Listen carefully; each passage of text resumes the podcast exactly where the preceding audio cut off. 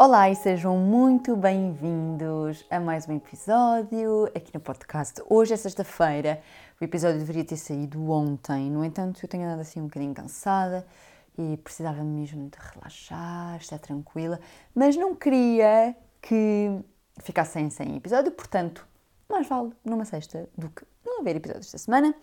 Uh, entretanto, este episódio é também o penúltimo desta temporada. Vou gravar mais um e depois fazermos um breakzinho, porque vou começar a fazer os episódios com os convidados que eu quero trazer e espero mesmo, mesmo que vocês gostem. Estou super, super entusiasmada. No episódio de hoje eu vou falar-vos sobre a minha experiência enquanto imigrante, como é que foi viver em Londres, o que é que me fez ir para lá, com que idade é que eu fui, o que é que eu aprendi, o que é que foi mais difícil, um, como é que uh, teve interferência na minha relação com o Fábio e todas essas coisas. Portanto, vamos começar. Ora, eu fui para Londres em 2012, tinha 22 anos, nunca tinha vivido fora de casa, já namorava com o Fábio há 4 anos, 18, 19, 20, 21, 22, sim. Nós começámos a namorar aos 18, um, portanto já estávamos juntos há 4 anos. E eu estava na faculdade, estava, se não me engano, no meu segundo ano do curso de Antropologia. O Fábio tinha acabado o curso em Serviço Social, tinha estagiado, mas em 2012 foi quando se deu uh, a crise aqui em Portugal. Portanto, ele estagiou, não conseguiu encontrar nada na área dele e o Fábio jogava ok em patins. Entretanto, teve um convite para ir para lá jogar.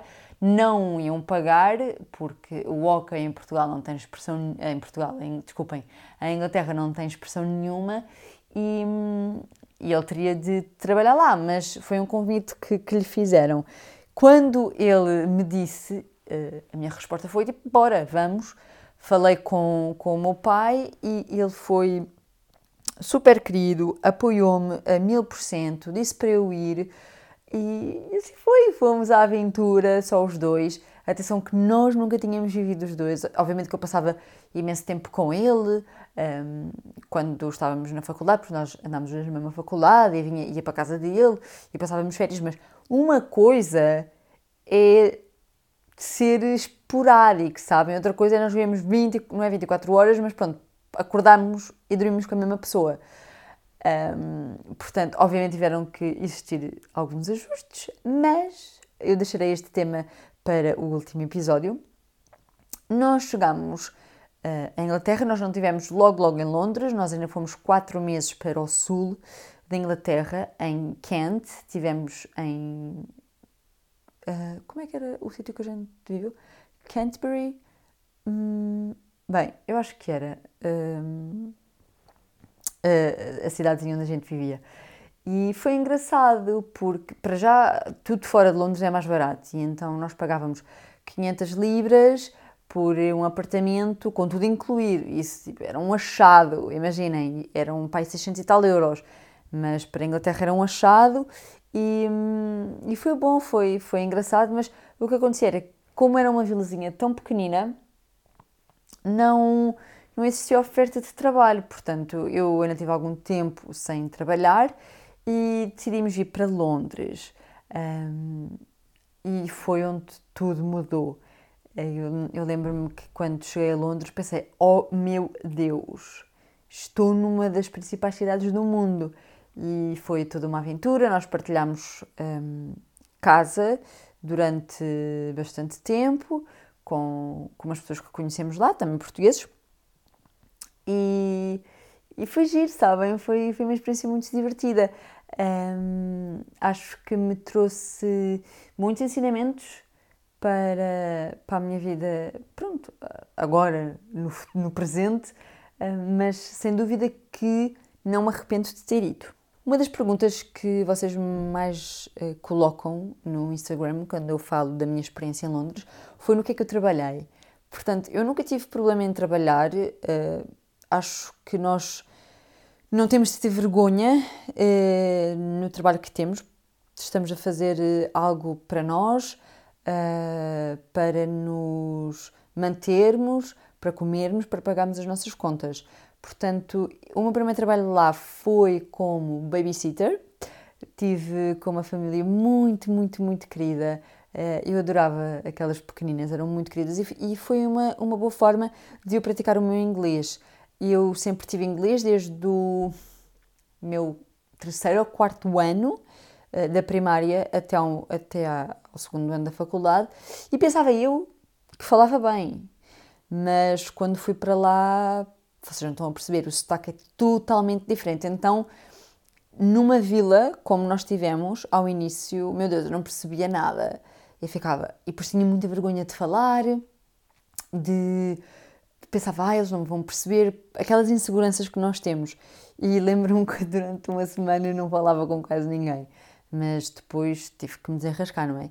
Portanto, quando fui para Londres, fui para trabalhar para essa família, foi muito bom um, a forma como, como me ajudaram a falar e, e, comecei a ficar mais à vontade e foi muito querida, sério, eu gostei mesmo muito, muito de estar lá. Eu lembro-me que encontrei esse trabalho um, por um site qualquer de babysitters um, que, que estava a procurar Portanto, o que eu tinha de fazer era tomar conta das pequeninas, ajudava nas tarefas de casa, preparar jantar, limpar a casa, passar a ferro, que é uma coisa que eu detestava, acreditem. Tipo, eu não passo a ferro em casa, eu detesto passar a ferro. Uh, portanto, ia fazendo essas coisas, também tinha que um, as levar, uh, por exemplo, à natação. Lembro-me, ai meu Deus, vocês não estão a perceber. Eu lembro-me que tive que levar uh, a mais velha à natação e eu perdi-me porque eu e sentido de orientação é tipo terrível.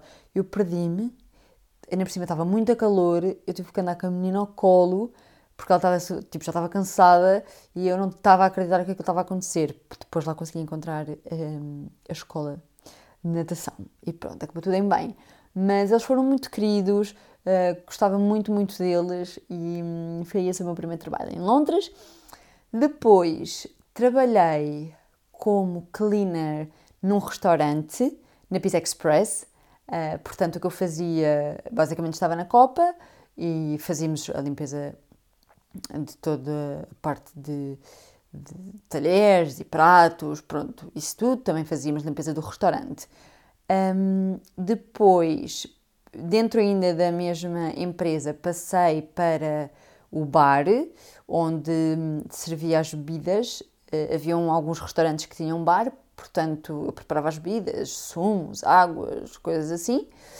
Depois, uh, lembro-me, portanto, eu quando, enquanto trabalhei como cleaner, um, vou ser sincera, nunca tinha pensado em trabalhar como na parte de limpezas num restaurante, mas era como eu vos disse, uma pessoa quando precisa de pagar contas, precisa de comer, precisa de começar a construir a sua vida, vai fazer o que, o que é necessário. Portanto, eu estava num país diferente e, e foi isso que fiz, uh, sem qualquer vergonha.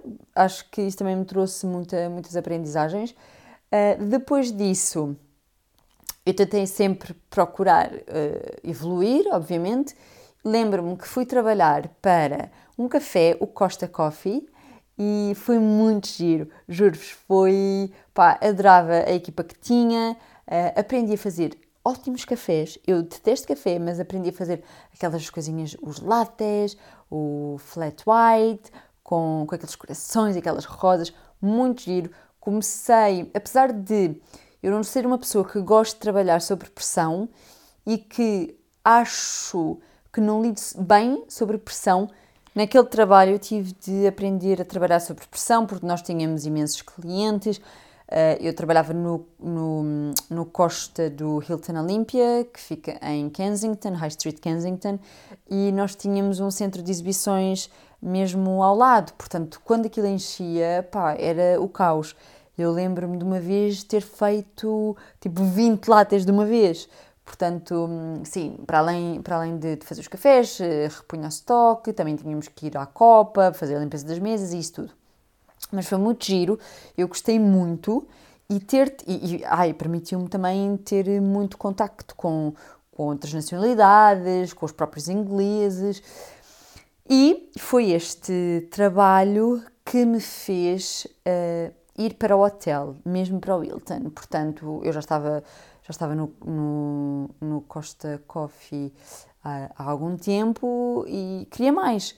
Um, e então fui à, recepção do hotel, porque eu já conhecia pessoas lá, e perguntei se eles estavam à procura de uma recepcionista. E foi assim que eu fui para a recepção do Hilton. Eu digo, foi o melhor trabalho que eu tive lá, muito, muita responsabilidade, porque eles ao fim do ano uh, decidiram-me promover a supervisora, mas fiz ótimas amizades, conheci lá uma amiga muito querida que também é portuguesa, uh, a minha manager da altura, que entretanto também voltou para o país dela, que é a Holanda, ficou minha amiga também, portanto eu gostei mesmo muito, uh, eu como recepcionista tinha muito contacto com com outras nacionalidades e com próprios ingleses também. As pessoas têm um amor por Portugal que vocês não conseguem imaginar, é incrível. Quando nós estamos lá fora é que percebemos o quão lindo é o nosso país e as pessoas faziam-me sempre questão de relembrar disso. Diziam sempre: Ah, porque é que estás aqui? O teu país é tão bonito. Uh, falavam imenso do Ronaldo e do Mourinho, mas adoravam Portugal. A maior parte das pessoas com quem eu falava já tinha visitado Portugal, portanto, eles estavam sempre muito, muito contentes e tentavam falar português comigo, o que eu achava tipo surreal, porque é muito engraçado o sotaque dos, dos ingleses a tentarem falar português. No Wilton, enquanto recepcionista, o que eu tinha de fazer era ver as marcações para o dia, fazer os check-ins, check-outs, uh, tentar uh, perceber se as pessoas tinham alguma reclamação, como é que tinha sido a estadia. Depois também tínhamos um switchboard, que era um, um, um sítio onde nós atendíamos as chamadas para o hotel, marcações por telefone, questões.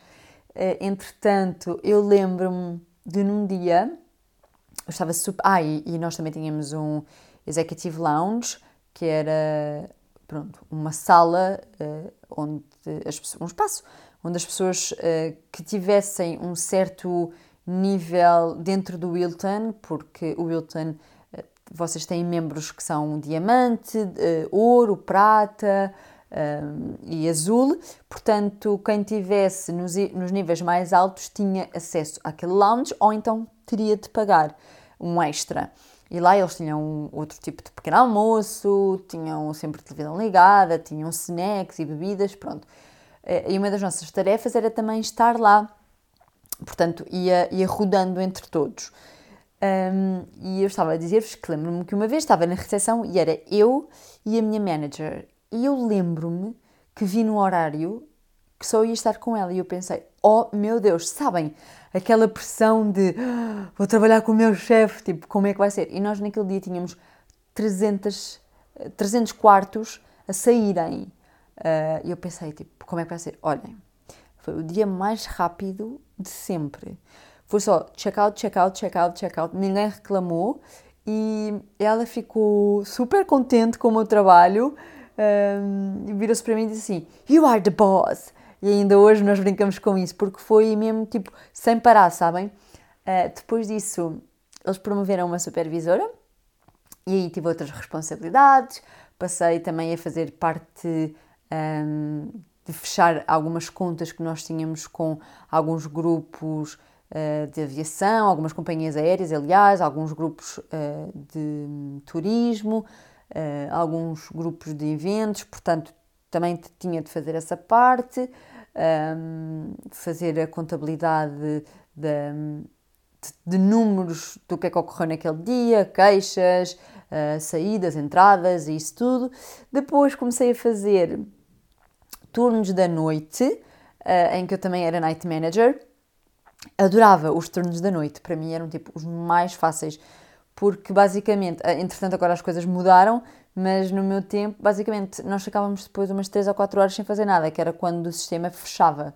Uh, então era o tempo para descansar. Não me custou muito fazer noites. Uh, Lembro-me que se calhar o mais difícil e que eu não achava muita piada era estar sozinha, vai, entre aspas, naquele hotel, era só eu e mais três colegas, uh, mas pronto, era o que era. Lembro-me também que cheguei a ser uh, duty manager, basicamente um duty manager é a pessoa mais importante no momento que está no hotel e, e é engraçado como a postura das pessoas muda. Eu lembro-me que tinha ido uh, à recepção porque havia um cliente que estava a reclamar uh, e ele disse: Eu quero falar com o manager. E eu disse: pronto, está a falar. Sou eu neste momento. E a postura das pessoas muda automaticamente, sabem? E, e o ter trabalhado lá deu-me muita estaleca para esta parte das reclamações, do saber ouvir quem está do outro lado, um, do fazer algo, o, o, make it right. Eles tinham muito o make it right, ou seja, fazer. Como é que eu vos consigo trazer isto para português? Um, fazer algo que seja certo para aquela pessoa. Por exemplo, se uh, alguém me viesse à recepção dizer: Olha, eu tinha a minha cama suja, eu, ia, eu dizia: Don't worry, I will make it right for you. Um, eu acho que vocês conseguem perceber. E, e foi muito giro. É, é, uma coisa que eu sinto que em Portugal não se faz muito. Uh, nós não. Pelo menos na experiência que eu tenho de trabalhar cá, acho que hum, tentamos evitar um bocadinho fazer a coisa certa pela pessoa que está a reclamar. Obviamente que se for uma reclamação, assim, tipo, vocês veem mesmo que a pessoa só está a tentar obter algo grátis mas quando são reclamações sérias, acho que se podia fazer mais. Esta foi a experiência que, que eu retirei deste trabalho e a minha manager sempre nos disse: vocês fazem aquilo que acham certo na altura. Uh, e que acham que vai fazer a pessoa contente e que tenha uma boa experiência. Se eu achar que não foi o, o indicado, eu digo-vos e vocês, vocês depois aprendem. Uh, mas ela sempre nos deu muita liberdade para isto e eu, a sério, estou muito, muito grata por, por ter trabalhado lá e foi uma experiência fantástica. Uh, fiz amizade com muitas pessoas que as guardo com carinho. Ainda sei o nome de algumas pessoas que ficavam no hotel, porque obviamente vocês depois têm um, ehm, hóspedes que são regulares e que vocês sabem qual é, qual é o quarto que gostam, Uh, pronto, sabem imensas coisas sobre as pessoas e vão contando a história de vida. E, e foi, foi um bocadinho assim agridoce quando eu disse que me vinha embora, porque eu conseguia ver que as pessoas ficavam felizes por mim, mas também ficavam um bocadinho tristes por, por eu sair. Mas foi, foi sem dúvida uma experiência pá, brutal. A vida em Londres, para além do trabalho, uh, eu senti que vivia um bocado muito trabalho-casa, trabalho-casa, mas posso dizer que não fui para lá para juntar dinheiro, uh, porque se calhar a maior parte das pessoas pensa, e se calhar é isso que acontece, as pessoas vão para lá e juntam dinheiro. Pronto, nós não, não fizemos isso, também tivemos alguns problemas, fomos burlados, pronto. Um, mas, mas a vida lá, a vida em Londres é muito cara. Nós, nós na nossa última casa pagávamos 1050 libras, ou seja, tipo 1200 euros uh, por uma.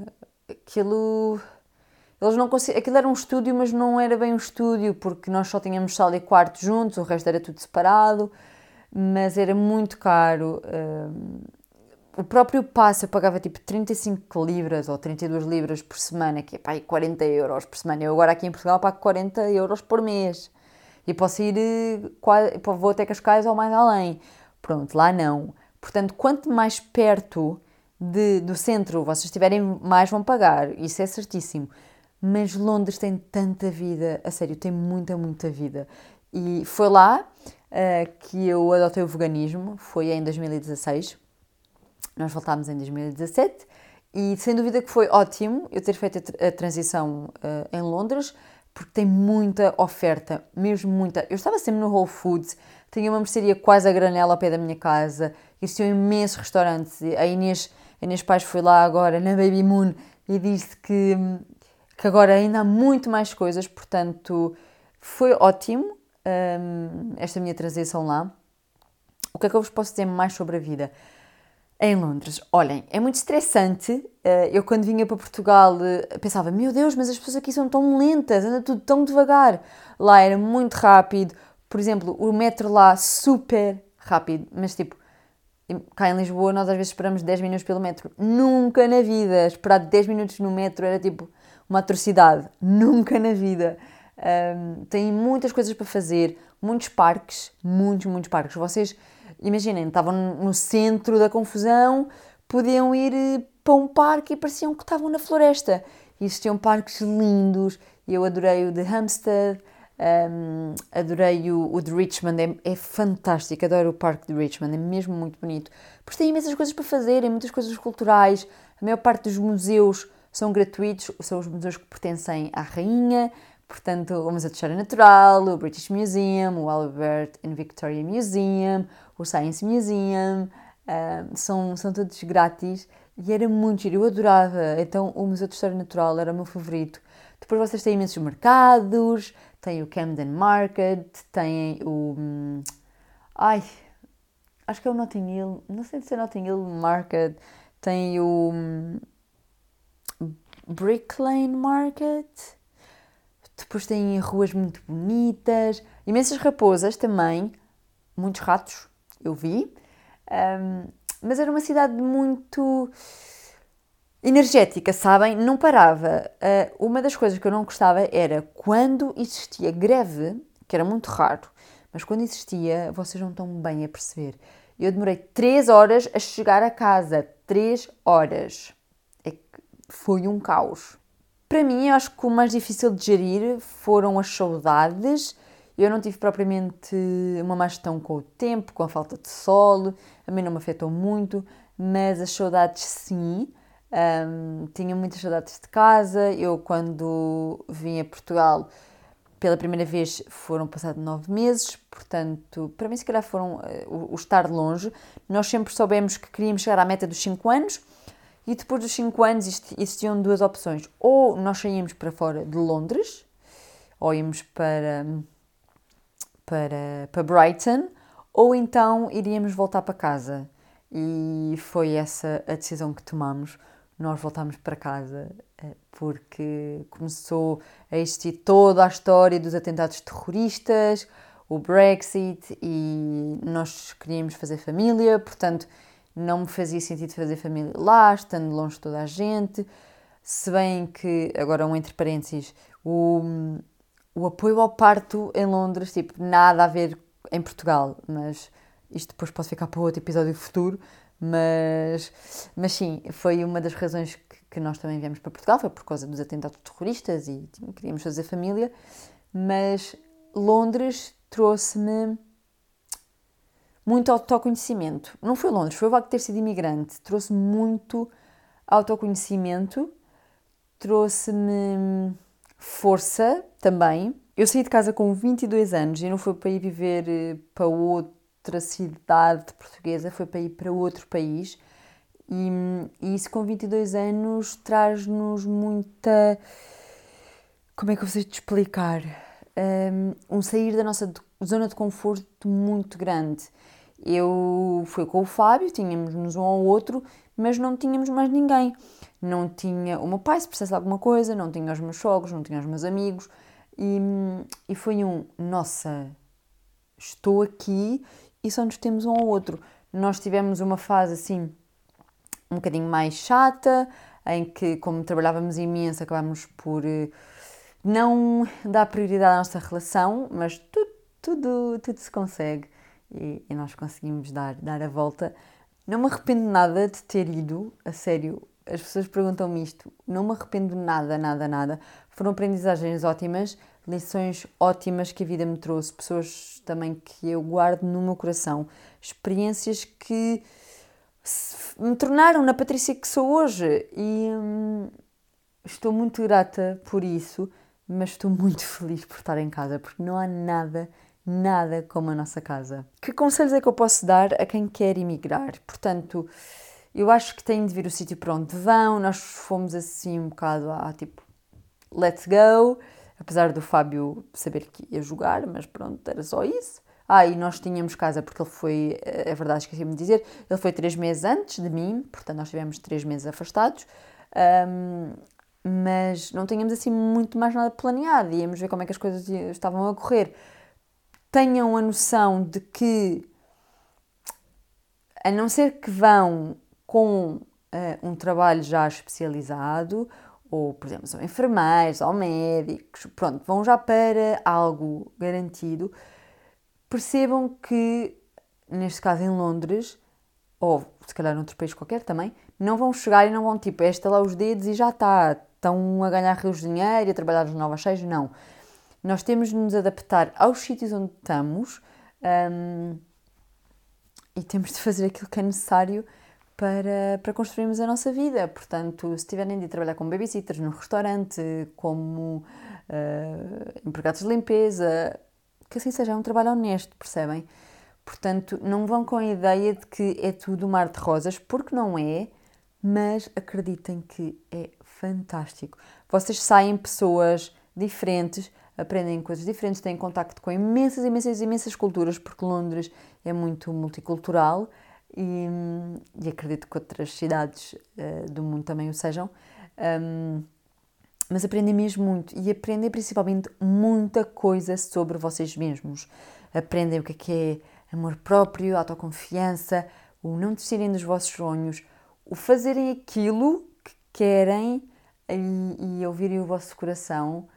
E eu olho para trás e foi isso mesmo que Londres me, me trouxe, apesar de se calhar não ter sido logo no imediato, mas uh, permitiu-me evoluir e ser uma pessoa diferente, uma mulher diferente, uh, para melhor, acredito eu, mas foi, foi muito bom, eu não, não me arrependo nada, nada, nada.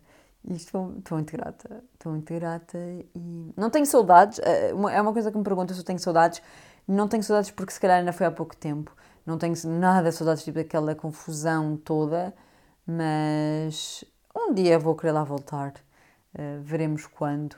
Mas, ai, o João está a sonhar e está tipo a bater a patinha no ar, vocês não estão bem, bem a perceber. Mas estavas a dizer, um dia vou querer lá voltar, acho que vai ser muito bom ver os sítios onde nós íamos, o que é que fazíamos e ver as nossas casas, as nossas casas, como quem diz. Um, mas sim, gostei mesmo muito. E chegamos assim ao fim do episódio de hoje. Eu espero que tenham gostado. Quero começar a fazer algo convosco. Uh, todos os episódios eu vou destacar uma palavra uh, que acho. Não sei, me apeteça falar sobre essa palavra. Portanto, hoje vamos falar sobre confiança. A palavra de hoje é confiança. E, e acho que é uma palavra tão. tão forte, sabem? Porque nós precisamos de ter confiança em nós, naquilo que acreditamos, mas também ter confiança nos outros. Ter confiança nas pessoas que estão à nossa volta e e aprendermos a confiar. Às vezes temos medo de, de sermos magoados e, e não, não queremos confiar, mas a confiança é importante, seja em qualquer aspecto da nossa vida, na relação com o nosso marido, ou companheiro, companheira, eh, na relação com os nossos pais, com os nossos amigos e na nossa própria relação connosco mesmos. Portanto, é a palavra de hoje. Eu vou deixar-vos com isto. Digam-me, ou por Instagram, ou não sei, por e-mail, qualquer coisa, o que é que significa para vocês confiança. Se vocês têm dificuldade em confiar, se é fácil para vocês confiar, hum, o que é que vos faz sentir esta palavra? Digam-me. Agora sim, chegamos ao fim do episódio. Eu espero muito que tenham gostado. Espero que tenham uma ótima, ótima semana pela frente e um bom fim de semana também. E já sabem, vamos nos ver na próxima quinta-feira para o último episódio desta primeira temporada da Sopa da Juicy. Um grande beijinho!